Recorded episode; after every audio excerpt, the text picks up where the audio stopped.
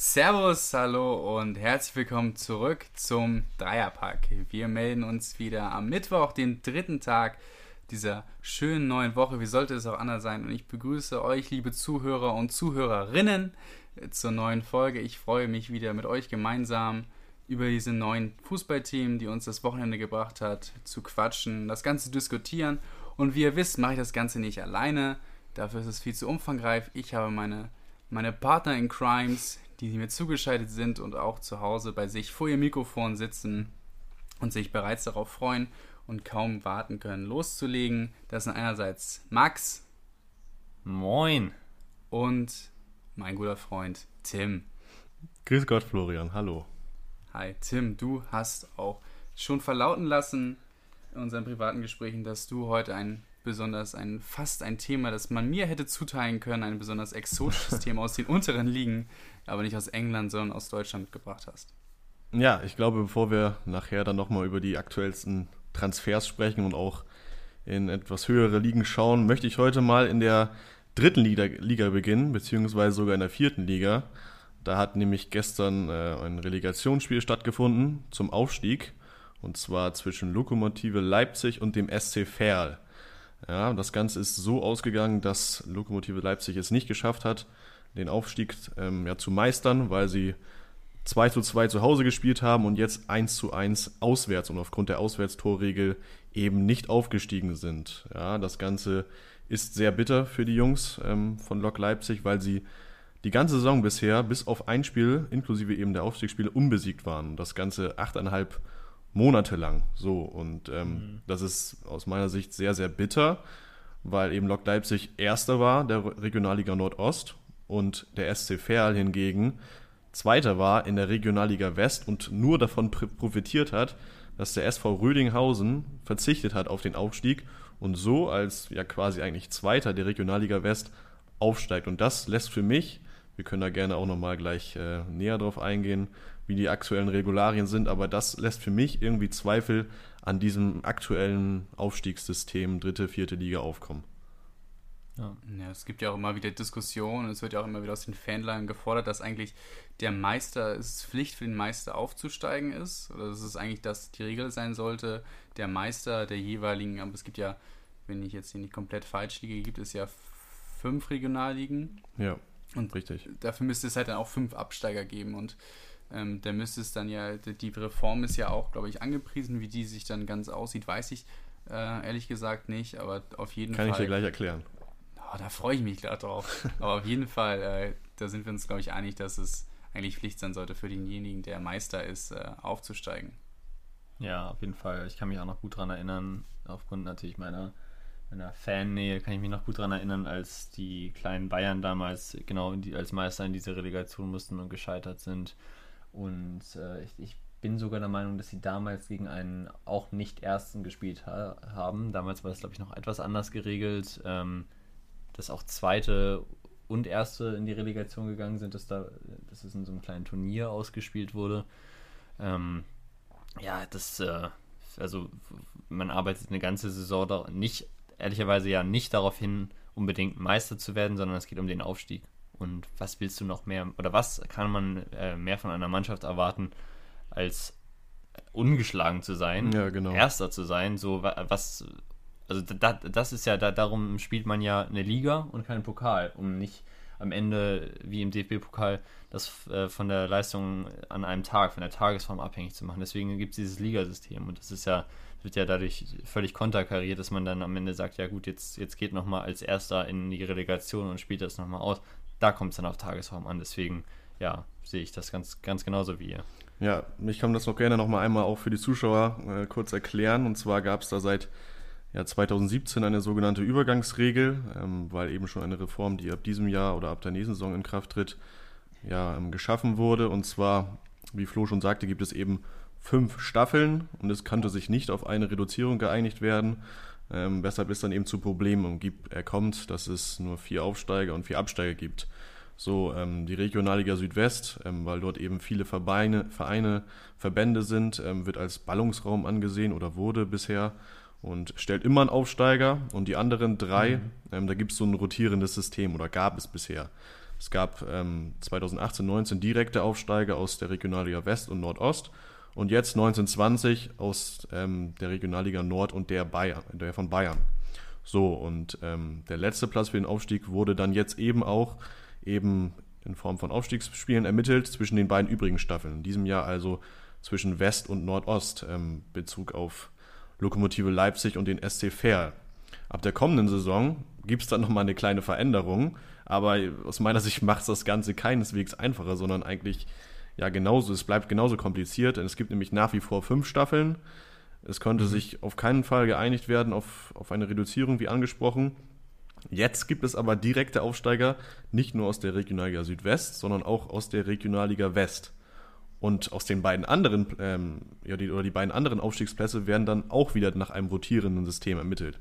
Das heißt, ähm, ja, es gibt einen Meister aus, aus Nord, Nordost oder Bayern, der immer direkt aufsteigt, einen, und die beiden oder die beiden anderen äh, Plätze werden in Aufstiegsspielen ermittelt. So, und das rotiert dann immer, dass immer einer aus der jeweiligen Staffel ähm, der Meister sicher aufsteigt und dann ähm, die anderen beiden in die Relegation gehen. Und das, ja, wie gesagt, wechselt immer. Und da frage ich mich, ja, geht es jetzt noch komplizierter? Gerade jetzt, wo Corona ähm, herrscht, haben wir sicherlich auch mit, äh, mitbekommen, dass die Regionalliga Nord zumindest sich nochmal splittet in zwei Teile. Und ich finde es einfach, wie Max schon sagte, so du gibst die ganze Saison alles, wirst Erster und so weiter. Und dann kommt so ein kompliziertes, rotierendes System zur Anwendung. Mhm. Da blickt doch keiner durch, oder? Ja, es ist. Es ja, ist ich, ja. ich finde es ich, ich find's auch, ist auch Quatsch, dass du allein mit einem rotierenden System bestimmst, wer, wer direkt aufsteigt oder wer die Chance hat aufzusteigen oder nicht. Es ist ja in Deutschland, glaube ich, auch so eine Sonderregelung. Ich kann ja mal das Beispiel aus England liefern. Da gibt es die ersten fünf Ligen die, ähm, die sind einfach eine Liga, die werden nicht gesplittet und die sechste Liga ähm, ist dann in zwei, einmal in Nord und South ähm, National League ähm, gesplittet. Das heißt, du hast da eigentlich ein klares Klassensystem, wie, wie, du aufsteigen kannst und wie du nicht aufsteigen kannst, was eigentlich relativ klar geregelt ist. Und wenn man guckt, ähm, auf welchem doch auch ja, schon fast professionellen Niveau manche Viertligisten in, äh, in Deutschland agieren, macht es vielleicht auch durchaus Sinn, einfach eine, eine gemeinsame vierte Liga zu gründen, ähm, was vielleicht auch ein Auffangbecken wäre für, für Vereine, die relativ unglücklich aus der dritten Liga aus abgestiegen sind, wie es beispielsweise mal bei 80, die sind jetzt nicht direkt abgestiegen, aber 1860 der Fall war. Ähm, auf jeden Fall müsste es da eigentlich ein neues System geben, weil so ist es ja, macht es ja einfach keinen Sinn. Ja, ich glaube, dass es äh, schwierig ist. Also ich finde den Vorschlag sinnvoll, aber ich glaube, es ist schwierig umzusetzen, vor allen Dingen ähm, zeitnah umzusetzen, wie du es jetzt gerade aus England vorgestellt hast, weil dann eben eine komplett neue Liga geschaffen werden muss. Das ist die Frage, wer kommt rein, wer kommt nicht rein. Ich glaube, einfacher wäre es, und das liegt für mich eigentlich auch auf der Hand, wenn man jetzt einmal sagt, in einem Jahr, zum Beispiel in der kommenden Saison, steigen aus allen fünf Ligen, der steigt der erste auf. Du stockst die äh, dritte Liga auf 22 Teams auf. Also die ist jetzt sowieso schon so voll, da macht das ja. jetzt auch keinen äh, großen Unterschied mehr, ob du dann noch vier Spiele mehr oder weniger hast. Ähm, stockst sie einmal auf und kannst von dann an sagen, es steigen, steigt immer der Meister auf und es steigen halt einfach fünf Teams ab. Da, da nimmt ja jetzt keiner dran Schaden, die, die äh, dann potenziell absteigen, wenn es dann nun so viele sind wie fünf. Die haben ja möglicherweise auch schon davon profitiert, weil sie einfacher aufsteigen konnten. Also ich finde, das ist eigentlich die naheliegende und auf der Hand liegende Lösung aus meiner Sicht, die sich schnell umsetzen lässt. Und auf lange Sicht kann man dann ja so ein Modell, wie du es gerade aus England äh, genannt hast, Flo, kann man ja dann auch ähm, implementieren. Ja, ich glaube auch, dass eigentlich die Vereine, obwohl sie eben bis dato dafür sich ausgesprochen haben, das bei den fünf Staffeln zu belassen, ich glaube, da gibt es auch wieder diese, diese Lösung. Ähm, da gibt es immer wieder, wie es jetzt auch ähm, bei der Diskussion über den Abbruch der, der Saisons, ähm, ja, als die aufgekommen ist, da wird es immer Mannschaften geben, die sich klar benachteiligt fühlen, eben für ihren hohen Aufwand. Und ich möchte jetzt hier auch keine umfassende Lösung präsentieren, aber ja, weiß ich nicht. Das wäre schon schön, Tim. Ob man sich jetzt dadurch irgendwie einfacher macht, ständig, ständig, neue, ständig neue Reformen zu bringen, aber dann trotzdem irgendwie Unsicherheiten, weiß ich nicht. Nun gut. Ja. Ja, Bleibt Unsicherheiten, Unsicherheiten wird es immer wieder geben. Unsicherheiten gab es aber auch auf Schalke. Auf Schalke gab es jetzt auch die ja. Unsicherheiten Ich habe es im letzten Podcast nochmal angeteasert. Vielleicht tut sich da in der Persona Tönnies noch was. Wir haben letzte Woche drüber gesprochen, ein bisschen. Wir haben es anklingen lassen und jetzt gab es gestern doch die Meldung. Max, was war da los?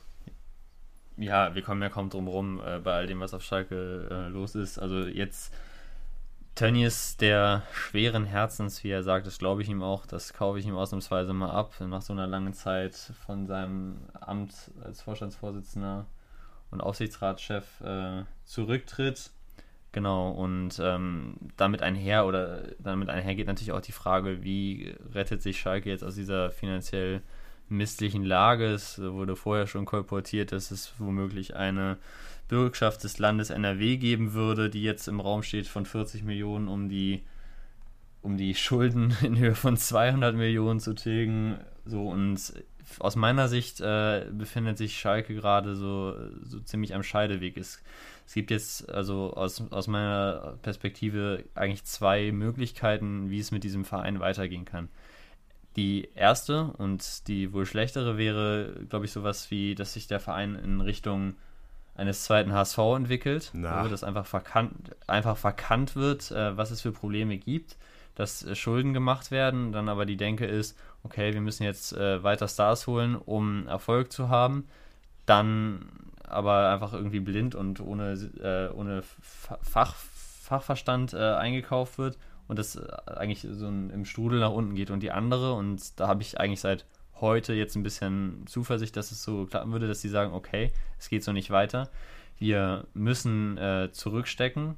Wir haben, können jetzt nicht mehr den Anspruch haben, europäisch zu spielen, sondern wir müssen uns äh, mit der Gehaltsgrenze, wie sie ja jetzt im Gespräch ist, äh, müssen wir uns einen Bundesliga-Kader zusammenbasteln, der auf, vielleicht auf unterem Bundesli Bundesliga-Durchschnittsniveau ist. So. Weil nur wenn wir diesen Schritt zurückgehen und zurückstecken, dann können wir die, die Schulden ähm, irgendwie äh, tilgen. Nur dann können wir irgendwie uns auf solide Beine stellen, um dann vielleicht, und das ist, glaube ich, äh, hart zu hören für Schalke-Fans, aber da, um dann vielleicht auf lange Sicht in sieben, acht, neun, zehn Jahren wieder in Richtung Europa zu denken. Ja, also ich mit Europa, das kann ja immer mal so passieren. Also ich weiß jetzt nicht, ob Schalke-Fans sich darauf einstellen müssen, dass sie erst in acht Jahren mal wieder in Europa spielen. Das geht ja eigentlich immer relativ fix und du weißt ja auch nicht, was da aus der Jugendarbeit hochkommt. Aber was sie auf jeden Fall ja auf der Pressekonferenz, die ich glaube vor, vor ein, zwei Stunden stattgefunden hat, mhm, genau. gesagt haben, dass sie auf jeden Fall in den nächsten zwei Jahren Europa nicht mehr als Ziel ausgeben werden und auch nicht als, aus, als Ziel ausgeben können. Und dass sie auch gesagt haben, dass sie eigentlich an an der Institution Schalke und an dem Leitbild, das Schalke erarbeitet hat, nichts ändern wollen, aber dass man sich, ich glaube, so, so hatte ich den Eindruck, dass sie den, dass, dass Schalke sich ein bisschen verirrt hat und nicht mehr nach, ganz nach dieses, an dieses Leitbild, das sie da entwickelt haben und mit dem sie sich auch eigentlich identifizieren, nicht mehr ganz daran gehalten haben und dass sie jetzt eigentlich wieder back to the roots wollen, mehr auf die knappen Schmiede zurückgreifen wollen, ähm, aus der ja auch genug Talente gekommen sind und ähm, jetzt dann nochmal neu von, von Scratch anzufangen, ähm, auch mit David Wagner, wie es scheint, ähm, den wir ja mhm. auch, ähm, über den wir schon letzte Woche geredet haben und auch zu Recht kritisiert haben, dass er eigentlich äh, nicht wirklich den, den motiviertesten oder innovativsten Anschein macht, aber trotzdem wollen sie mit ihm weitermachen und mit ihm dann irgendwie nochmal neu anfangen. Ja, also auch wenn ich das vorhin ein bisschen belächelt habe als als Max das gesagt hatte mit ähm, dem neuen HSV und so weiter, ja, da hast du ja natürlich recht. So, ähm, was damals der HSV dann auch schon hätte tun müssen, ähm, weg von diesem ewigen, ewigen Dino denkend, über das wir übrigens nachher natürlich auch noch sprechen werden. Ähm, ja, muss man einfach neu denken, wie auch jetzt hier im, ja, das Vorstandsmitglied Jochen Schneider gesagt hat, den Schritt zurückgehen, mal wieder andere Ziele aussprechen und dann eben einfach äh, ja, realistisch in die Zukunft zu blicken. Das ist wie letzte Woche auch schon angesprochen wurde von mir. Schade, dass es so ist um den FC Schalke, gerade mit Blick auf ähm, die nationalen, aber auch internationalen Erfolge. Aber man muss dann eben halt der Realität, Realität ins Auge blicken und ähm, wenn solche Schritte nötig sind, um dann gerade auch wieder bei den Fans Zuversicht zu verbreiten und die Fans langsam wieder zu versöhnen, die dann ja auch eben ja, mit Barrikaden wieder ähm, protestiert haben und jetzt auch froh sind wahrscheinlich, dass Tönnies zurückgetreten ist, ja, um die wieder auf ihre, auf ihre Seite zu holen. Und da hat sich dann ja auch ähm, ja, Schalke im Namen des Vorstandes völlig zu Recht bei Ihnen entschuldigt, jetzt auf der Pressekonferenz gerade. Und vielleicht kann die Entwicklung aber auf Schalke auch Hoffnung machen, weil was man ja auch festhalten muss, der HSV ist jetzt ja auch nochmal ein gesondertes Beispiel, weil es beim HSV ja nochmal äh, total über die Stränge geschlagen hat. Aber diese Entwicklung, dass sich eigentlich Vereine, die früher mal relativ hoch gespielt haben und auch im nationalen Bereich äh, in Wettbewerben unterwegs waren und dann eine sportliche Talfahrt gemacht haben, viele äh, personelle Wechsel hatten und auch ähm, ja, dann halt irgendwie mit Geld um sich geworfen haben, um das Ganze wieder auszugleichen. Das ist ja, so ein Fall gibt es ja nicht nur beim HSV. Das ist ja, äh, im HSV gibt es nochmal noch mal ext im extremen Fall, aber das ist ja auch nicht nur ein Problem, das es in Deutschland gibt, sondern es ist ja immer wieder und wieder vorgekommen. Äh, das gibt es in England, in Spanien und eigentlich sollte, wundert es einen wieder, dass es immer wieder passiert. Dass, es, dass Vereine immer wieder den gleichen Weg gehen. Und ähm, es kann eigentlich nur Hoffnung machen, dass, dass Schalke jetzt so eine Art Frühwarnsystem äh, vielleicht etabliert und einfach jetzt nochmal neu anfängt und vielleicht einen Grundstein legt, eine Art Blueprint entwickelt für Vereine, wie man es eigentlich, wenn man an einem gewissen Punkt angekommen ist, ähm, wie man den Turnaround schafft. Man könnte sagen, ein Königsblueprint, ne?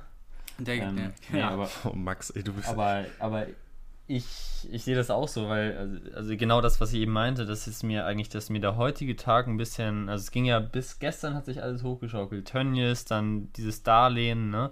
Wobei, wo ja noch nicht mal klar ist, ähm, ob und wie das dann zurückgezahlt werden kann. So, aber heute, die Aussagen waren ja relativ klar. Der heutige Tag ist eine Zä- Zäsur für Schalke. Ein weiter so wird und kann es nicht geben. Wir haben ein Bild abgegeben, das miserabel war. So, solche Fehler dürfen nicht mehr passieren. So, das ist äh, das eine, das Schuldeingeständnis, aber dann auch äh, die, der Blick in die Zukunft und was da, was da so ähm, verlautet wurde, das finde ich dann schon, das stimmt dann schon so ein bisschen zuversichtlich. Also, dass einerseits jetzt zum Beispiel diese, wir haben ja auch vergangene Woche drüber gesprochen, ähm, Deckelung der Gehälter, ne? Einfach jetzt nach einem Grundsatz, das ist jetzt vielleicht nicht aus aus äh, moralischen Gr- Gründen rührt das her, dass sie das jetzt einführen, sondern auch einfach aus finanzieller Not. Aber immerhin machen sie es. So, sagen jetzt ganz strikt, es gibt nicht mehr als diese, immer ja noch ziemlich viel, 2,5 Millionen. Dann äh, die Ansprüche werden zurückgeschraubt. Alles andere ist unrealistisch und alles andere reitet uns immer weiter in, in den, oder bringt uns immer weiter in den Ruin. Und dann eben, wie du auch schon sagst, ne, der, der Weg äh, über die Knappenschmiede wenn die das so umsetzen, wie sie es äh, es da jetzt äh, angedeutet haben, dann kann das, glaube ich, eben mit einer äh, kurzfristig zu einer durchschnittlichen äh, Bundesligamannschaft führen, die mit Europa überhaupt nichts am Hut hat, aber das ist auch nicht schlimm, solange es nicht ganz nach unten geht. Und dann im nächsten Schritt, wenn dann langsam mal, weil wenn jetzt wieder diese 40 Millionen, die dann äh, von NRW, vom Land NRW kommen sollen, wenn die wieder äh, genutzt werden, um in Stars zu investieren, dann haben wir genau das Problem, was es beim HSV gab. ja, Wenn das jetzt aber mal genutzt wird, um den Verein irgendwie zu konsolidieren, ja, dann kann das, glaube ich, funktionieren. Ja. Das ist wichtig. ja. zumindest Wobei ist ja- man aber auch mal sagen muss, dass in der Bundesliga ein durchschnittliches Mittelmaß ja immer noch aufgrund der, der Stärke in der Bundesliga immer noch eine Chance auf Europa gibt. Also das ist ja, das ist ja leider das aber das Problem. darf eben nicht das Ziel sein. Und da, ja, ich nee, finde, daran natürlich darf ist nicht nicht das gemessen Ziel, werden. aber das, das gibt die Bundesliga ja her. Also ich guck dir, guck dir Köln Fall. an. Was die wetten, die jetzt nicht irgendwie die letzten neun Spiele äh, irgendwie keinen Sieg geholt oder so, dann hätten die auch, das ist ja leider das Gefüge der Bundesliga, dass die Plätze sechs bis sieben eigentlich äh, für alle, die eine relativ solide, überdurchschnittliche Saison äh, hinlegen, für die sind die free, free available, also die, die, da kannst du zuschlagen. Aber ich finde genau diese, diesen Ansatz finde ich schon wieder gefährlich. Also du hast natürlich recht. Ja klar kann das ja, Aber ich das finde- kann ich finde, das sagen, darf bei Schalke, nicht- das darf nicht im Kopf das drin sein, Sagen, aber ja. das ist ja, die, ist ja die Realität. Ja, ja, wird man sehen, was sie in der nächsten Saison für einen Kader haben. Ne? Also vielleicht ist es auch einfach wirklich ein extrem junger Kader, wo jetzt Ja. alle, alle guten Verdiener raus sind, die jetzt irgendwie versucht werden zu verkaufen und dann wirklich mit einer Mannschaft, die im Kern vielleicht 23, 24 ist. Vielleicht ist das auch genau das, was Wagner braucht, dass er junge Leute braucht, die, die für den Verein brennen. Vielleicht ist es das ja so, aber ich, ich finde es da, also die sollen, ich würde jetzt, wir sind natürlich weit entfernt, aber geh doch in die nächste Saison und sag, wir wollen früher, wir, äh, wir wollen auf jeden Fall äh, deutlich besser spielen als in Klasse der Rückrunde. So. Und wir wollen einfach frühzeitig die Klasse halten. So. Ja. Hat So, auch, hat auch ist, Wagner ich- gesagt gerade, dass er das Ziel ist, ja die erste Saisonhälfte ähm, ja auf diese kommende Saison zu übertragen, so dass man die zweite ein Ja. bisschen vergisst und ähm, ja quasi in der Hinrunde wieder ansetzt. Ja. Ja, es wird spannend So zu sehen, was, Schalke, was, was ja. da passieren wird. Spannend war auch der Transfer, der uns gestern verkündet wurde. Leroy Sané wird wohl allem Anschein nach nächste Saison für den FC Bayern auflaufen. Der Idee. Transfer scheint durch zu sein. Max, freust Ähm, du dich? Max, Ja. wie geht's dir damit? 45 Millionen Ja. für Leroy Sané, Nationalspieler. Also ich finde diesen Transfer erstmal allererste Sahne. Ähm, das ist natürlich höchst erfreulich. Äh, Nein, also, äh, mal im Ernst. Ich finde 45 Millionen, wie du schon Insane. sagst, Insane. äh, 45 Millionen plus dann die möglichen Wilfried Boni. Ähm, das ist natürlich sehr, sehr gut Oh, Max, du nutzt aber auch jede Chance, ey. angesichts äh, der. So wie Robert der- Lewandowski, der nutzt auch wieder schon. Exakt. ja. Deswegen ist er auch Torschützenkönig. Äh, deswegen bin ich aber noch kein Wortspielkönig. Schade eigentlich. Na, jedenfalls äh, finde ich, ähm, angesichts der Transfersummen der vergangenen Jahre ist das natürlich echt, auch wenn er nur noch ein Jahr Vertrag hatte, ähm, ist das, finde ich, ein wirklich guter Preis und, und ich bin auch fest davon überzeugt, dass das für Bayern ein guter Transfer ist, sinnvoller, weil wir haben ja in den vergangenen Jahren oftmals gesehen, ob es jetzt noch zu Zeiten von Robberie war oder in Zeiten, wo dann sich Außenverteidiger verletzt haben, Innenverteidiger verletzt haben, hat Kimmich plötzlich Innenverteidiger gespielt oder Rafinha musste ja, auf, auf, dem, auf dem Endspurt im, in der Champions League in, in K.O.-Spielen dann außen verteidigen. Und das äh, galt ja auch für die Außenposition. Deswegen finde ich, es ist sehr, sehr sinnvoll, da jetzt einen Spieler mit, kann man sagen, entweder schon Weltklasse-Niveau oder Potenzial Weltklasse, ähm, da auf den Außen zu ergänzen, die ja auch immer wieder verletzungsanfällig waren. Ich glaube, das ist auch auf lange Sicht, jetzt mit einem Fünfjahresvertrag, ist das ein Top-Transfer. Ja, ist das vielleicht dieses Transferfenster, ein Transferfenster mit ganz viel Chancen für den FC Bayern? Weil FC Bayern ist ja ein Verein, der in den letzten Jahren sehr, sehr gut gewirtschaftet hat, nie über seine Verhältnisse ausgegeben hat und auch jetzt nicht irgendwie mal einen Sommer hatte, ja, wie gesagt, wo sie mal irgendwie Splash the Cash, wo sie einfach mal mega viel ausgehauen haben, obwohl es eigentlich ähm, nicht zulässig war. Ähm, jetzt Corona, Spieler werden günstiger, ähm, Top-Spieler werden günstiger, es kann nicht mehr die höchsten Ablösesummen bezahlt werden. Kann das eine Chance für den FC Bayern sein, Max? Was, was glaubst du? Kann, können wir noch mehr Top-Transfers vom, vom FC B erwarten?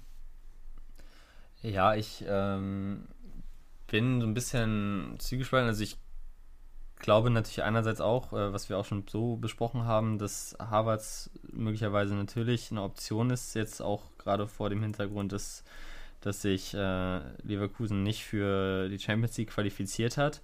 Trotzdem habe ich jetzt eher so ein bisschen das Gefühl, dass, äh, dass sie wie bei Werner, das ist ja dann auch die Strategie gewesen bei äh, von Brazzo, jetzt mal ausgenommen Sané beim ähm, ausstehenden Vertrag noch, aber Sané ist, glaube ich, einfach jetzt der Wunschspieler. Da mussten sie jetzt die Chance ergreifen mit dem Preis ähm, und ein Zeichen setzen, dass, äh, dass Brazzo da eher die Strategie fährt, solche Verträge auslaufen zu lassen und in junge Leute investiert. Also das ist ja auch eine Entwicklung, die jetzt seit er ähm, seit er Sportchef oder Sportdirektor, Manager ist und war, eingesetzt hat, dass äh, Bayern, man kann schon fast sagen, auch auf dem deutschen, aber auch auf dem internationalen Talentemarkt äh, geradezu gewildert hat. Und das ist, finde ich, also das klingt natürlich nicht so gut, aber es ist eigentlich ziemlich gut. Und jetzt mit QSC oder wie man ihn auch immer aussprechen mag, äh, der jetzt auch kommt, ich glaube, es könnte ein Sommer werden, in dem junge, vielversprechende, auch schon für die erste Mannschaft taugliche Spieler kommen. Das, da passt natürlich auch Harvards rein, aber ich bin mir nicht sicher, ob sie ihn tatsächlich schon dieses Jahr holen. Ich vermute eher nicht. Ja, aber ich glaube, was man auf jeden Fall sagen kann, ist, dass scheinbar Brazzo, wie man ihn ja gerne nennt, einen ziemlich guten Job zu machen scheint, auch wenn ich das vorher ehrlich gesagt nicht erwartet hätte. Ähm, ja, dass ein ehemaliger Spieler dann auch mit so einer Expertise dann da reinkommt und so einen Job macht. Ähm, ich habe nochmal nachgelesen, ähm, was für Transfers alles auf seine Kappe gehen. Natürlich Davies, der jetzt durchgestartet ist, ähm, absolut gut. Hernandez muss man natürlich nochmal schauen, ob dann jetzt, wenn er verletzungsfrei bleibt, dann auch wirklich endlich einschlägt. Ähm, aber dann auch Transfers wie Goretzka und Gnabry, die dann eben auf seine, auf seine Amtszeit zurückzuführen sind. Gleichzeitig hat er Verträge verlängert mit ähm, langfristigen oder ja schon längeren Leistungsträgern wie, wie Neuer, Müller, Alaba Und, Na, ähm, Alaba ist noch nicht durch, ne? Alaba ist ja. doch noch nicht durch? Nee, ja, leider okay. nicht. Leider nicht, okay, ja, dann, ähm, dann muss ich da mir, äh, muss ich dir da als Beinexperte, muss ich mich entschuldigen. Aber jedenfalls, der Trend ist ja Bitte. erkennbar. So, ähm, ja. Es ist ganz klar, dass er jetzt, wie er auch selber sagt, eine neue Ära einleiten will von, von damals Hoeneß, Rummenigge, ähm, die natürlich auch den FC Bayern entscheidend geprägt haben. Aber finde ich, finde ich beachtlich, hätte ich nicht mit gerechnet. Und ja, gerade mit, mit Sané, wie wir auch schon an, angesprochen haben, dem traue ich eine gleiche Entwicklung zu wie ja, Havertz oder auch Werner. Ähm, oder hätte den auch, hätte die auch dann, eigentlich hätte da auch den FC Bayern als gute, gute Adresse gesehen, genauso wie bei Sané. Und ich glaube, das kann noch einiges werden beim FC Bayern. Nicht zu vergessen ist ja auch bei Brazzos Top-Transfers in allererster Linie Fiete Ab. Ne? Das ist ja, darf nicht unerwähnt bleiben. Ja, also Oder? ich glaube, was, was, was, er, was er vor allem hinbekommen hat, ist, dass er äh, seine die Transfers, die er macht, stehen jetzt auch in einem ganz anderen Licht wie beispielsweise äh, zu Anfang. Also keine öffentlichen mhm. Ankündigungen mehr, dass man mit dem Spieler so und so fortgeschritten sei, wie man es bei Hartz-Nordeu hatte. Ähm, muss öffentlich nicht mehr von Uli Hoeneß verteidigt werden in seiner Arbeit. Und ich glaube, dass er dann einen guten Turnaround geschafft hat in seiner, in seiner Arbeit. Er, eine, eine eine besondere Expertise möchte ich ihm jetzt nicht absprechen, aber die Leute, die er geholt hat, die hatten auch andere Vereine auf dem Zettel, was er halt hinbekommt mhm. und was er halt ähm, gut hinbekommt. Und ähm, zu scheint ist, dass, äh, dass die Leute bekommt und dass die Leute auch zum FC ja. Bayern holt, dass er denen da etwas, etwas verspricht, etwas verkauft, ähm, ein Projekt verkauft, ähm, das anscheinend äh, Sinn macht. Und äh, das, das muss man ihm dann zusprechen, dass er das geschafft hat. Ähm, und äh, da kann man ihn nur zu beglückwünschen, dass er vielleicht da tatsächlich die neue Ära beim FC Bayern einleiten wird. Und einleiten ja, wird jetzt auch, außer, außer Max möchte noch einmal kurz was dazu sagen. Ja, ich habe jetzt auch nochmal gelesen, was er sozusagen ähm, für Leute dann eben nicht geholt hat. Also da gehört einmal Werner dazu, darüber kann man nur streiten.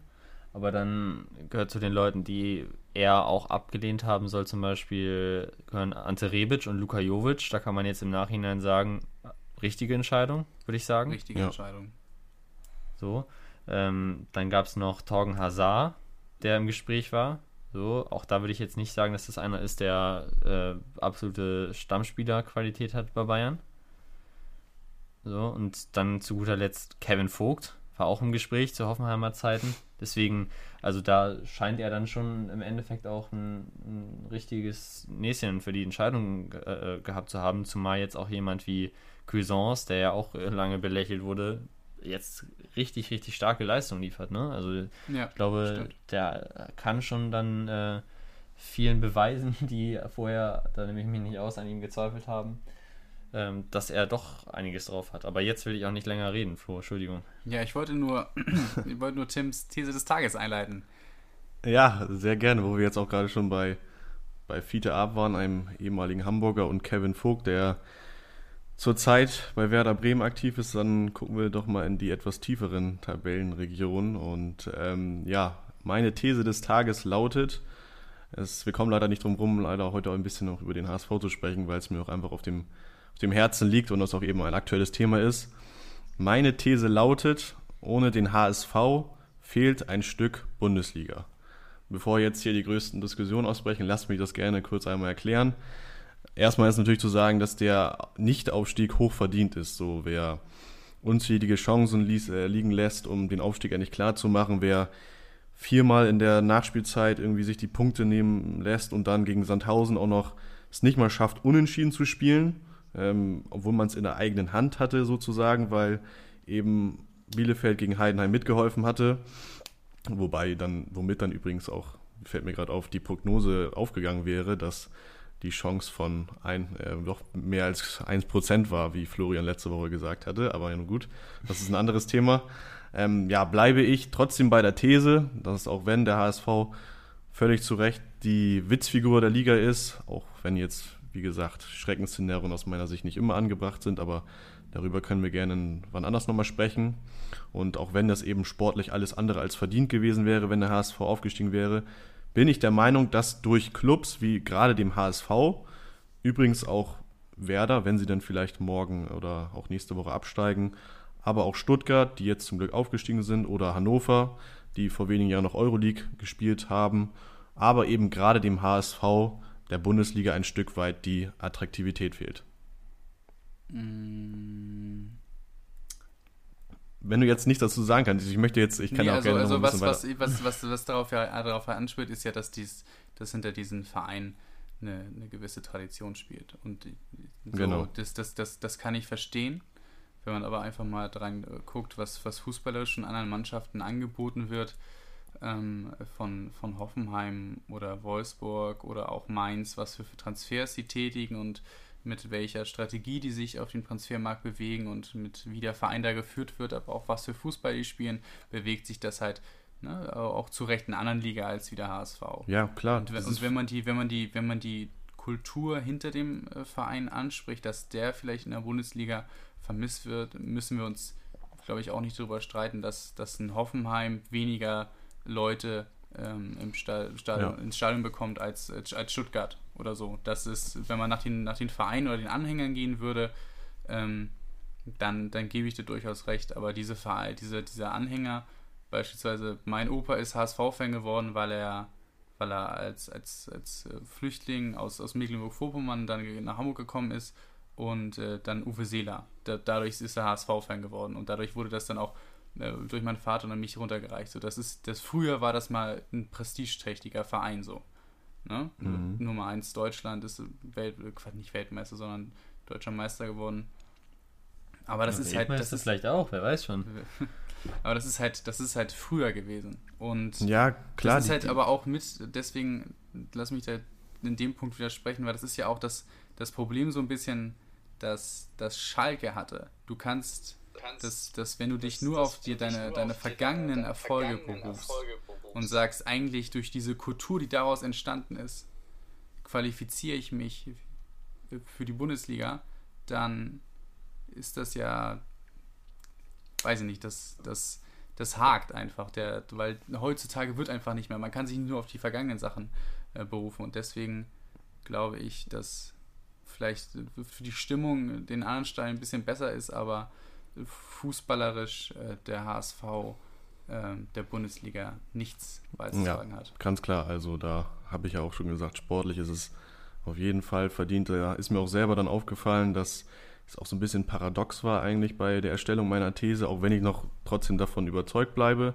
trotzdem deine Argumentation verstehe, dass eigentlich ja, ja dieser Status vom HSV als Bundesliga-Club Club, ja eigentlich das ist, was eigentlich das ist, was diesem, diesem Club schadet. So, man muss jetzt einfach wahrscheinlich diesen Reset-Knopf wieder drücken, bei Null anfangen, auch wenn es ja wirtschaftlich sehr, sehr schwierig wird, sogar noch schwieriger und auch wenn der Aufstieg wahrscheinlich jetzt noch schwieriger wird, muss man einfach, so schade es ist, weg von diesem Dino-Gedanken. Auch wenn ich dann jetzt gesagt habe, ohne den HSV fehlt ein Stück Bundesliga oder der HSV gehört da einfach hin, ähm, ja, muss man aus meiner Sicht weg davon und um auch vor allem den Druck von den Spielern zu nehmen. Und da könnte man dann wahrscheinlich sagen, dass ich, weiß ich nicht, vielleicht so ein bisschen so ein bisschen ein schlechtes Beispiel bin ein, für einen Fan, der jetzt sagt, ja, der HSV hat den Anspruch, erste Bundesliga zu spielen, auf jeden Fall. Ja. ja. Was? Ich dachte auch gerne mal was dazu. Gerne. Ähm, als Nicht-HSV-Fan. Ja, gerade als Nicht-HSV-Fan. Ähm, also, und, und zwar bin, sehe ich das nämlich ähnlich wie du, Tim. Ähm, also, ich habe es den, und das sage ich auch ganz ehrlich, ich habe es dem HSV total gegönnt, abzusteigen damals. Es war einfach verdient, mhm. auch über die lange Zeit. Es war einfach verdient und es war an der Zeit. Und ich habe das Gefühl, dass nämlich genau dieses Gefühl, äh, dass diese, dieses, ähm, diese Entwicklung zu mehr Demut in der zweiten Liga jetzt nicht in der ersten Saison unbedingt, aber jetzt äh, eigentlich schon in der zweiten Saison ein bisschen eingesetzt hat unter Hacking, unter Bold, auch bei den Fans, bei den Spielern.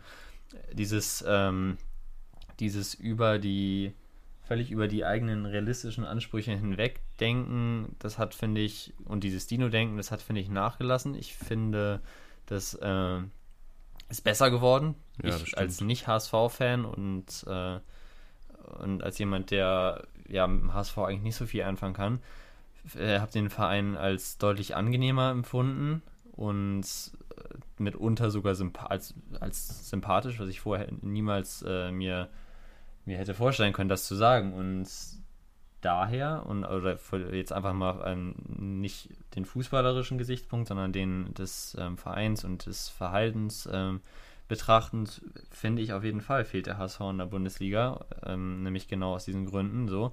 Äh, die andere Frage wäre dann aber natürlich, und das da kann man eben auch, wenn es um Fußball geht, am Ende ist es ein Sport im Wettbewerb, nicht außer Acht lassen, ich glaube, fußballerisch hätte der HSV in der nächsten Saison auch in der ersten Liga ziemliche Probleme gehabt und äh, ja, Klar. das ist natürlich vergleichbar mit anderen Absteigern, äh, Aufsteigern. Aber wenn ich mir in Union Berlin angucke, dann ist es, glaube ich, am Ende des Tages immer noch aufgrund der Geschichte ein Verein, für den die Spieler noch mehr kämpfen oder bei dem die sowieso ähm, von vornherein sagen, okay, wir kommen, wir schaffen es nur über Kampf und über Mentalität und Einstellung. Und da habe ich schon, hätte ich schon die Befürchtung gehabt, dass das, dass ich diese, okay, jetzt sind wir wieder in der ersten Liga, jetzt sind wir wieder da, wo wir hingehören, der Dino, dass sich dann wieder so eine ähm, Denke einstellt, die ich nicht so sympathisch finde. Also ich finde, der HSV fehlt der ersten Liga oder der Bundesliga, aber vielleicht ist noch ein Jahr gar nicht so schlecht und dann ist die, vielleicht die Zeit wieder reif. Ja, hast du ja selber gesagt, auch wenn es auch sportlich wie ich auch gesagt habe, keineswegs verdient gewesen wäre. Und ich gönne es ja auch allen anderen Teams der ersten Liga. Ich möchte jetzt aber trotzdem irgendwie denen nicht zu nahe treten, wenn ich jetzt, ich sage jetzt Beispiele, ich möchte keinen angreifen, aber wenn ich an Mainz denke, an, an Augsburg, du hast eben gesagt, vielleicht auch Union Berlin. Für mich fehlt da, auch wenn sie es sportlich auf jeden Fall verdient haben, so ist, so fun funktioniert nun mal halt der Fußball. Aber ich finde, bei diesen Clubs fehlt da so ein Stück weit dieser, Status Bundesliga, so auch auf was die Wirkung auf, über die Landesgrenzen hinausgeht. Und ich weiß nicht, wenn ihr, wenn ihr so seht, 15.30 spielt am Samstagnachmittag Mainz gegen Augsburg, sagt ihr dann, ja geil, das möchte ich unbedingt, unbedingt gucken, da muss ich vor den Fernseher, wie es jetzt zum Beispiel also beim Spiel ich herrlich. HSV, herrlich. bei HSV also gegen Hannover oder so wäre. Fußball gespielt als beim HSV, das ist klar. Ja, aber also findet ja, ihr, also es ist, es, ist, es ist letztendlich der Name, der, der zählt. Und der Name wurde ja von früher geprägt. Und das ist, ähm, das ist ja auch nicht das Problem vom HSV, dass, dass der Name von früher mehr verspricht, als er heute wert ist. Das hat ja auch ein Werder Bremen. So, das hat ja aber auch ein Stuttgart ähm, oder auch ein Schalke. Und was bei diesen Vereinen ja auch so, sich so langsam manifestiert, ist so eine, dass man als Fan oder wenn man drauf guckt, ähm, auf dem Verein von außen, auch jetzt mal als Außenstehender, einfach nur die Spiele sieht und die Entwicklung sieht, dass man da so eine Art, dass man sehr viel zweifelt. Dass das ist ja das so, so typisch geworden ist für den Verein, so eine bestimmte Verhaltensweise. Ah, typisch Bremen wieder verloren. Äh, Schalke wieder Chaos, HSV wieder Chaos. Das ist so ein bisschen von außen äh, so, so, ein, so, eine, ja, so ein Stereotyp entwickelt hat. Und ich glaube, was, ähm, was vielen Bundesligisten gut tun würde, ähm, einfach auch als, als, als Kultur im Verein, dass, dass ich, ich habe einfach das Gefühl, dass bei vielen Bundesligisten sehr viel gezweifelt wird. Vor allem bei Borussia Dortmund beispielsweise auch, dass, dass es sehr viel ja, angezweifelt wird. Und hm, reicht das jetzt wirklich, dass da keine Siegermentalität ist, kein wirklicher Glaube an, die, an das eigene Schaffen, an das eigene Können. Und ich glaube, dass einfach vielen, da, da, da wäre ich, da bin ich wieder bei Jürgen Klopp, dass, dass, dass vielen Vereinen so eine Mentalität oder so ein Wechsel, wie ihn vielleicht jetzt auch Schalke anbahnt, äh, gut würde. Sowas wie Change Doubters into Believers, dass man einfach in einem Verein eine Kultur ähm, äh, einprägt, dass man nicht immer nur auf die Vergangenen guckt und ah, das ist jetzt so ja. runtergegangen und jetzt geht es weiter runter und stell mal vor, wir können das jetzt nicht schaffen. Dann geht es weiter runter und was das und das bedeuten könnte, sondern dass viele Vereine sich einfach mal angucken könnten, hey, was haben wir eigentlich geschafft, äh, was, was können wir schaffen? So, das ja. lief nicht gut, aber wir können jetzt wieder was erreichen. Wir haben auf Schalke 50.000 Leute, die jedes Mal ins Stadion kommen. Für die spielen wir, für die können wir was erreichen. Und dass viele mhm. Kultvereine, die früher mal was erreicht haben, jetzt in der Talfahrt sind, aus diesem Gedanken kommen, oh, bloß nicht schlimmer machen, handeln, sondern diesen Cut machen und die Leute, die jetzt an dem Verein zweifeln, einfach wieder etwas geben, woran sie glauben können, wo sie sich hinterstellen können, wo sie sich mit identifizieren können. Und deswegen hatte ich ja. eben schon bei, bei Schalke gesagt, dass Schalke da Hoffnung macht dass Schalke mit dem, was sie jetzt da auf der Pressekonferenz erzählt haben, äh, mal einen guten Ansatz ge gesetzt haben. Mehr Jugend, mehr, ja. mehr, mehr, mehr Leitfaden des Vereins, weniger mit Geld um sich werfen, sparen, womit man sich ein bisschen Jens Spahn? Jens Spahn, glaube ich, hat er mit WRT. Max Der würde, der würde zum Beispiel auch der, der, dem HSV gut tun, jetzt sparen. Also der würde mal mit, mit harter Hand, würde den, der könnte man sagen, also als äh, sein, als der Minister, der er ist, würde er vielleicht den Verein gesund sparen. Max, Ja. Du musst alles mal versauen hier, die Diskussion. Mit ein bisschen, mit ein bisschen Anlauf. Ja, hör mir auf. Ja, ich habe auch gesagt, Flo hat da absolut recht. Ich finde auch, das ist nicht nötig, immer jedes Schreckensszenario herbeizurufen. Klar ist es die Realität. Es ist auch einfach so, dass der HSV jetzt hier wieder für Chaos sorgt, aber man muss dann nicht immer übertreiben und jetzt hier mit drohenden Abstieg von der dritten Liga sprechen. So, ja, ähm, aber Flo hat recht.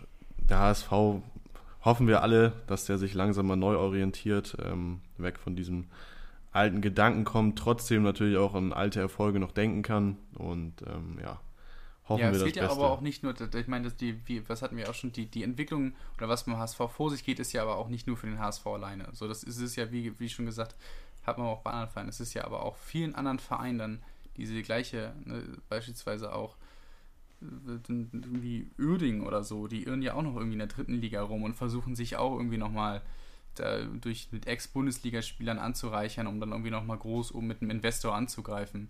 Ähm, und ich glaube, da ist es einfach nur wünschenswert, dass man, äh, dass, dass viele neue Vereine sich wie in, wie in Freiburg, wir hatten, wir hatten Herrn Streich ja schon als Thema, dass man sich da traut, eine eigene Kultur zu entschaffen, die Mhm. sich nicht nur auf die Vergangenheit beruft. Vielleicht haben solche Vereine wie Hoffenheim und Mainz ähm, da den Vorteil, weil sie einfach nicht so eine große Vergangenheit haben, wie beispielsweise ähm, die Vereine, die wir eben angesprochen haben.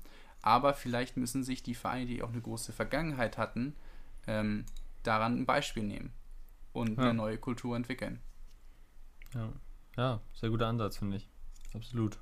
Dankeschön, Max. Absolut, absolut. So, sehr viel Lob gab es ja auch vergangene Woche für dein Quiz, Flo. Ja, ich freue mich, Ja. dass es so gut angekommen ist. Auch bei unseren Zuhörern und bei unseren Zuhörerinnen. Ich, Was für die ganze Familie, ne? was für die ganze Familie. Ich habe mir gedacht, was ist süß, was kommt immer gut an, es sind Maskottchen und es kam gut an, es hat mich gefreut. Die Stunden, die ich da rein investiert habe, recherchiert habe, wie Piquet eigentlich aussah. Pique, die alte Jalapeno. Es hat mich gefreut. Vielen Dank für die lieben Rückmeldungen. Ja, ihr könnt auch generell, das ist überhaupt mal, äh, überhaupt mal ein Hinweis, ihr könnt uns natürlich auch gerne immer auf Instagram uns auch persönlich äh, Yeah. mitteilen, wie es euch gefallen hat, was euch gefallen hat, was euch nicht gefallen hat. Da sind wir, sind wir sehr froh über jede Art der Kommunikation. So, und jetzt hoffe ich, dass ich heute, wenn wir dann mit der These durch sind, Tim, Ja. Ist das ich, so? Zu meiner Ja? Zufriedenheit, ja. Chong Tese ist abgefrühstückt. Ähm, dann hoffe ich doch ganz stark, dass ich auch mit meinem Quiz, was ich heute mitgebracht habe, äh, zumindest ansatzweise an deins rankomme, Flo. Wird schwer, aber ich, die- habe da, ich hab Du da hast die Vertrauen. Messlatte jetzt sehr hoch gesetzt. Ähm, Thema ist natürlich ganz passend und hochaktuell. Relegation. Es gibt ein schönes Relegationsquiz für euch beiden. Ich weiß nicht, Scheiße. wer hier um den Auf weiß nicht, wer von Scheiße. euch punktgleichen hier äh, gegen den Abstieg und wer um den Aufstieg spielt. Das könnt ihr euch aussuchen. Bei mir steht hier oben Fra Fragen für Flo. Dann ist Flo vielleicht der Tabellen 16. der Bundesliga. Darunter Tim. Tim, der Heidenheimer. Du bist, gehst als Underdog rein, aber hast gute Chancen auch. Äh, Hallo, also laut der aktuellen, laut der aktuellen Rangliste bin ich ja wohl ähm, der, der Spitzenreiter, oder du nicht? führst 2-1, ne? Richtig? Und du bei null. Dann, ja, ja, darüber müssen wir nun nicht sprechen. Na gut, dann, dann müssen wir es anders sagen. Tim, du bist, äh, gehst heute als, als großer äh, Traditionsverein, der Okay. gestürzt werden könnte, rein. Okay. Und Flo, ne, du, du hast es auf Tims schwache Defensive abgezielt, abgesehen und willst ihn da stürzen, oder? Absolut. Du nimmst mir die Worte Ja. aus meinem Mund. So, und äh, weil ja natürlich der Erstligist, der Erstligist äh, zuerst das Heimspiel hat, würde ich sagen, beginnen wir mit, mit dir, Tim. Es gibt drei Fragen für jeden von euch. Und weil ich das, äh, weil auch das vergangene Woche so gut angekommen ist, äh, machen wir das so, dass es für die erste Frage einen Punkt gibt, für die zweite zwei und für die dritte, na? Sechs. Ja, das war schon mal, äh, da war schon mal Flo auf der richtigen Fährte. Es geht natürlich um drei Punkte. Ah, schade. Genau, ja, ähm, ich würde vorschlagen, wenn ihr bereit seid, könnt ihr wahrscheinlich gar nicht, aber wenn ihr euch bereit fühlt, jedenfalls, Breit geboren. Können wir, können wir anfangen. Also, Tim, bist, bist, du, bist du ready Ich Für die bin- erste Frage. Ich bin sowas von ready. Ready, steady, go. klar. Du, du, du, du, du. Tim, welcher dieser vier Topstars hat noch nie Relegation gespielt? Wie gesagt, vier. Ist es A. Marco Reus, B. Roberto Firmino, C. Ilkay Gündoğan oder D. Sammy Khedira?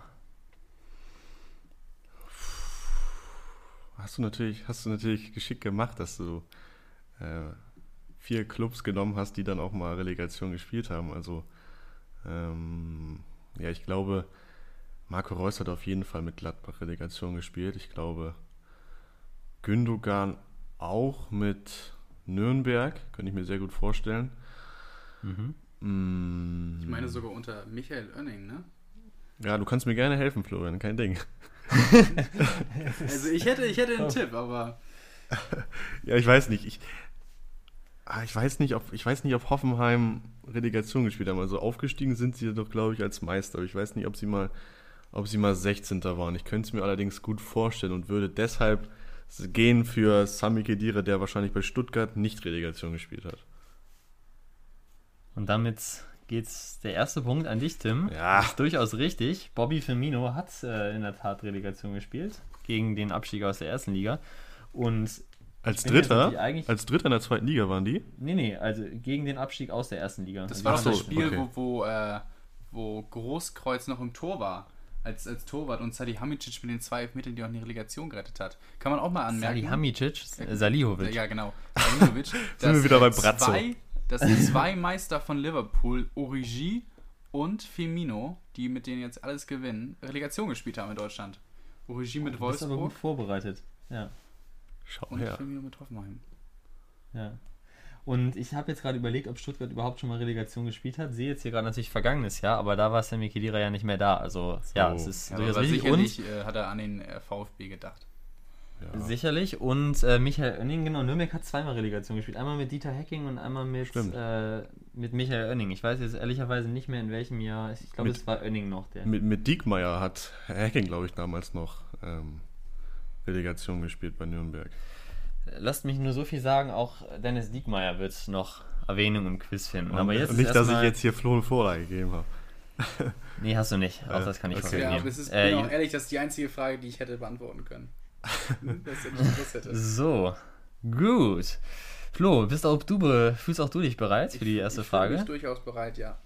Sehr schön. Dann lautet deine erste Frage: Welcher Spieler stand im Relegationsspiel oder in den Re Ach, Entschuldigung, Entschuldigung. Welcher Spieler stand im Relegationsspiel zwischen Karlsruhe und dem HSV im Rückspiel, wohlgemerkt, 2015 nicht in der Startelf des HSV? War es A. Musst du wissen. Ivo Ilicevic, B. Gorko Kaca oder C. Slobodan Rajkovic? Äh, wo soll, woher soll ich denn das wissen? Ei, Ah. ei, ei, ei. Ich hätte eine Vermutung. das ist viel zu einfach. Ich habe überlegt, ob ich diese Frage rauslasse. Also, ich könnte dir ein, zwei Namen nennen. Wer in der Innenverteidigung, äh, Quatsch, im Tor gespielt, äh, äh, aus dem Kopf jetzt direkt, aber ähm, Florian. Ja, Gottes Willen. Dass sie allein zusammen in einer Mannschaft gespielt haben, überrascht mich jetzt. Also Katscha und wer war Also, das andere? Ilicevic hat doch im Hinspiel das 1-1 gemacht. Das wusste ich noch ganz genau. Ja, also dann die drei Spieler dann sind Ivo Ilicevic. Ilicevic, Katscha. Gorko Kaca und der dritte im Bunde hier ist Slobodan Rajkovic. Ähm, ich tippe jetzt einfach mal auf Goiko Katscha, weil ich mir den irgendwie nicht in diesem Trikot, den, das sie damals getragen haben, vorstellen kann. Also mein, mein Tipp wäre Goiko Katscha. Florian, das ist in der Tat korrekt. So. Bitte, ja. Slobodan Rajkovic hat gespielt, weil Heiko Westermann gesperrt war, gelb gesperrt. Ah, stimmt. Sogar mit. Ilicevic hat auf dem linken Flügel gespielt oder auf der 10, weiß ich nicht genau, äh, habe ich jetzt vergessen. Van der Vaart Und war ja wohl auf der Kaca wurde 10. erst.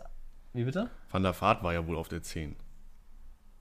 Ganz klar. Ja, das ist gut möglich, ja. Jedenfalls äh, wurde Gorko Kaca erst eingewechselt. Also hast du auch du hier deinen Punkt. Also ihr, ihr liefert. Ja, ich bin Es ist, hier, es relieved. ist hier, man könnte fast sagen, nach dem Hinspiel der Relegation hier zwischen euch beiden steht es 1 zu 1. Dann gehen wir jetzt in die zweite Halbzeit, womöglich gibt es hier eine Verlängerung. Tim, Seit der Wiedereinführung der Relegation 2008-2009 fanden elf Relegationsduelle statt. In wie vielen Fällen setzte sich der Erstligist durch? Waren es A6, B7 oder C8?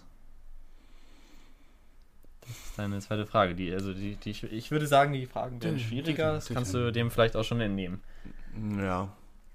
Ich erinnere mich nur noch an, an Statistiken, die dann immer präsentiert wurden, als der HSV Relegation gespielt hat. Aber ich, ich glaube, ich habe mal gelesen, Das dass. hätten die sich jetzt gewünscht, ne? Ja, es wäre schön, die nochmal durchzulesen, auf jeden Fall, aber leider nicht. Ähm, letztes Jahr war es ja Union Berlin auf jeden Fall, aber davor kann ich mich leider nicht erinnern. Also ich würde, ich würde tendenziell sagen, dass es sehr, sehr viele äh, Erstligasiege sind. Deshalb würde ich für C gehen, 8. Tim, auch das ist richtig. Ach, schau her. Stark. Stark. Kannst du mir, kannst du mir sagen, wer alles ähm, aufgestiegen ist? Außer Also Nicht Union? auswendig, aber äh, ich guck mal, ob das irgendwie hier noch eine Rolle spielt. Nee, spielt keine Rolle mehr. Okay, dann gucke ich selber nach. Durchaus Union Ja, also Berlin es wäre jetzt Nürnberg- auch, Nürnberg. Nürnberg, Gladbach, Hoffenheim, zweimal der HSV, Frankfurt und zweimal Wolfsburg. Idee. Ja, So ist das. so. Und damit kommen wir zu deiner, Flo, zweiten Frage. Die da lautet: Drei Profis sind mit sechs Einsätzen Rekordrelegationsspieler. Raphael Schäfer, der eben schon genannte Dennis Diekmeyer und ist es A. Kohn Castells, B. Hanno Balic oder C. Gerhard Tremmel? Also, ich würde äh, spontan erstmal auf Castells gehen, weil Castells, wir hatten jetzt zweimal Hoff, wir hatten jetzt Hoffenheim und äh, zweimal Wolfsburg. Und da Castells ja von Hoffenheim zum VfL Wolfsburg transferiert ist, äh, sagt mein Gefühl jetzt hier ziemlich vorschnell Kohn Castells. Und ich glaube auch, dass das meine letzte Antwort ist. Kohn Castells. Also ich, offenbar habe ich die Fragen zu einfach gewählt für euch. Das ist auch richtig. Damit steht es auch jetzt äh, 2 zu 2. Oder besser gesagt 3 zu 3 äh, nach Punkten. Es geht jetzt in die Verlängerung. Und das leitet wunderbar über zur Tim. für Warte mal eben kurz, ich Frage. kann, ich kann dir mal eben kurz sagen, also ich habe jetzt noch mal eben nachgeschaut. Und zwar waren die Vereine, wie eben gesagt, auch Union Berlin 2019, 2012 äh, Düsseldorf als Zweitliga-Dritter und 2009 Nürnberg. Nur mal einmal der Vollständigkeit halber. Okay, aber jetzt nicht mehr weitergehende Recherche hier, weil sonst Nein, ist äh, natürlich vielleicht noch die nicht. Antwort auf, deine, auf die letzte Frage. Also, Tim, deine letzte Frage. Erst ein einziges Mal kam es in der Relegation zum Elfmeterschießen. In welchem Spiel? War es A 1986 Fortuna Köln gegen Borussia Dortmund? Da hast du ja schon Also gelebt. B, war es B, St. Pauli gegen Homburg 08 1987 oder war es im Jahr 1988 im Spiel zwischen dem SV Darmstadt 98 und Waldhof Mannheim? Oh, das ist jetzt aber, das ist jetzt aber ein Brett, das du So lange hast. gibt es Relegation schon? Halt, Ja, wundert mich auch. Das ist ja durchaus überraschend, was hier für pfiffige Fakten doch nochmal serviert werden. Kannst du nochmal die Jahreszahlen nennen? Ja, 86, 87, 88. Ja, das, das muss man wissen, oder? Ich hätte jetzt wenigstens gedacht, das ist was aus der jüngeren Vergangenheit. Also, aber echt gar keine. Krass. War das, war das zweite mit zwei Hamburger Clubs? Nee, zwei, also ich wiederhole nochmal. Fortuna Köln gegen Borussia Dortmund, Ja. St. Pauli gegen Homburg 08 Ach, Homburg, nicht Hamburg. oder SV Darmstadt 98 gegen Waldhof Mannheim. Ja, Max, ey, weiß ich nicht.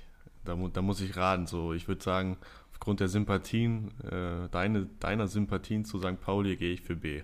Weiß ich nicht. Und Tim, ich kann dir sagen, das ist falsch. Ach, Mann, Es war Tim. natürlich, und das ist ja völlig klar, Waldhof Mannheim. richtig. Ach Äh, Gott. Hättest du auch vorher wissen können. Es war 1988 zwischen dem SV Darmstadt 98 und gegen Waldhof Mannheim. Tja, So, Flo, jetzt kannst du in Führung gehen Ja. und das Quiz für dich entscheiden. Und deine Frage, da hat auch deine Anmerkung eben schon ganz gut zugepasst, lautet, wann fand das erste Relegationsspiel in der Form, wie wir sie jetzt kennen, statt? Also 16. der Bundesliga gegen den dritten der zweiten Liga. Es wurde ja ausgesetzt, bekanntermaßen, aber es gab es auch früher schon mal. War das A 1971, B 1978 oder C 1982? Also auch hier bin ich ähnlich wie Tim ratlos. So, so intensiv habe ich mich dann doch nicht mit der ähm, Relegation auseinandergesetzt. Ähm, einfach ähm, aus dem aus dem Fakt heraus, dass ich mich nicht daran erinnern kann, dass es früher überhaupt Relegationen gab und du es jetzt die Jahre 86, 87, 88 genannt hast, dass es da schon die Relegation gab, nehme ich einfach das äh, Jahr, was am nächsten dran ist aus den Antwortmöglichkeiten, das ist glaube ich 82 und logge das einfach mal ein, weil wie gesagt, ich kann mich an keine Relegation in diesen Jahrzehnten überhaupt erinnern, dass es überhaupt welche gab und dann nehmen wir einfach mal, wenn es dann schon in diesen Jahren welche gab, dann nehmen wir einfach da das, was am nächsten dran ist. 82. Tim, was hättest du genommen? Ja, also ich finde die Argumentation von Florian top. So, also 82 HSV Meisterschaft, so, das passt so gut. Ja, und diese Argumentation führt dich, Flo, auch Ja, zum Ziel, zum Sieg. Bitte! Es ist der Ausgleich. Tim rutscht ab in die, Nee. ja, So. in die, naja, Billy, äh, nee, jetzt die, das kommt zweite Liga kann man ja auch nicht sagen, ne? Ihr seid jetzt, ihr seid jetzt, Kopf an seid Kopf jetzt rennen. beide Weltklasse und ich bin irgendwo Kreis. In dem Niemandsland. auf dem Schuss. W- Wollt ihr noch eine Bonusfrage beantworten? Gerne.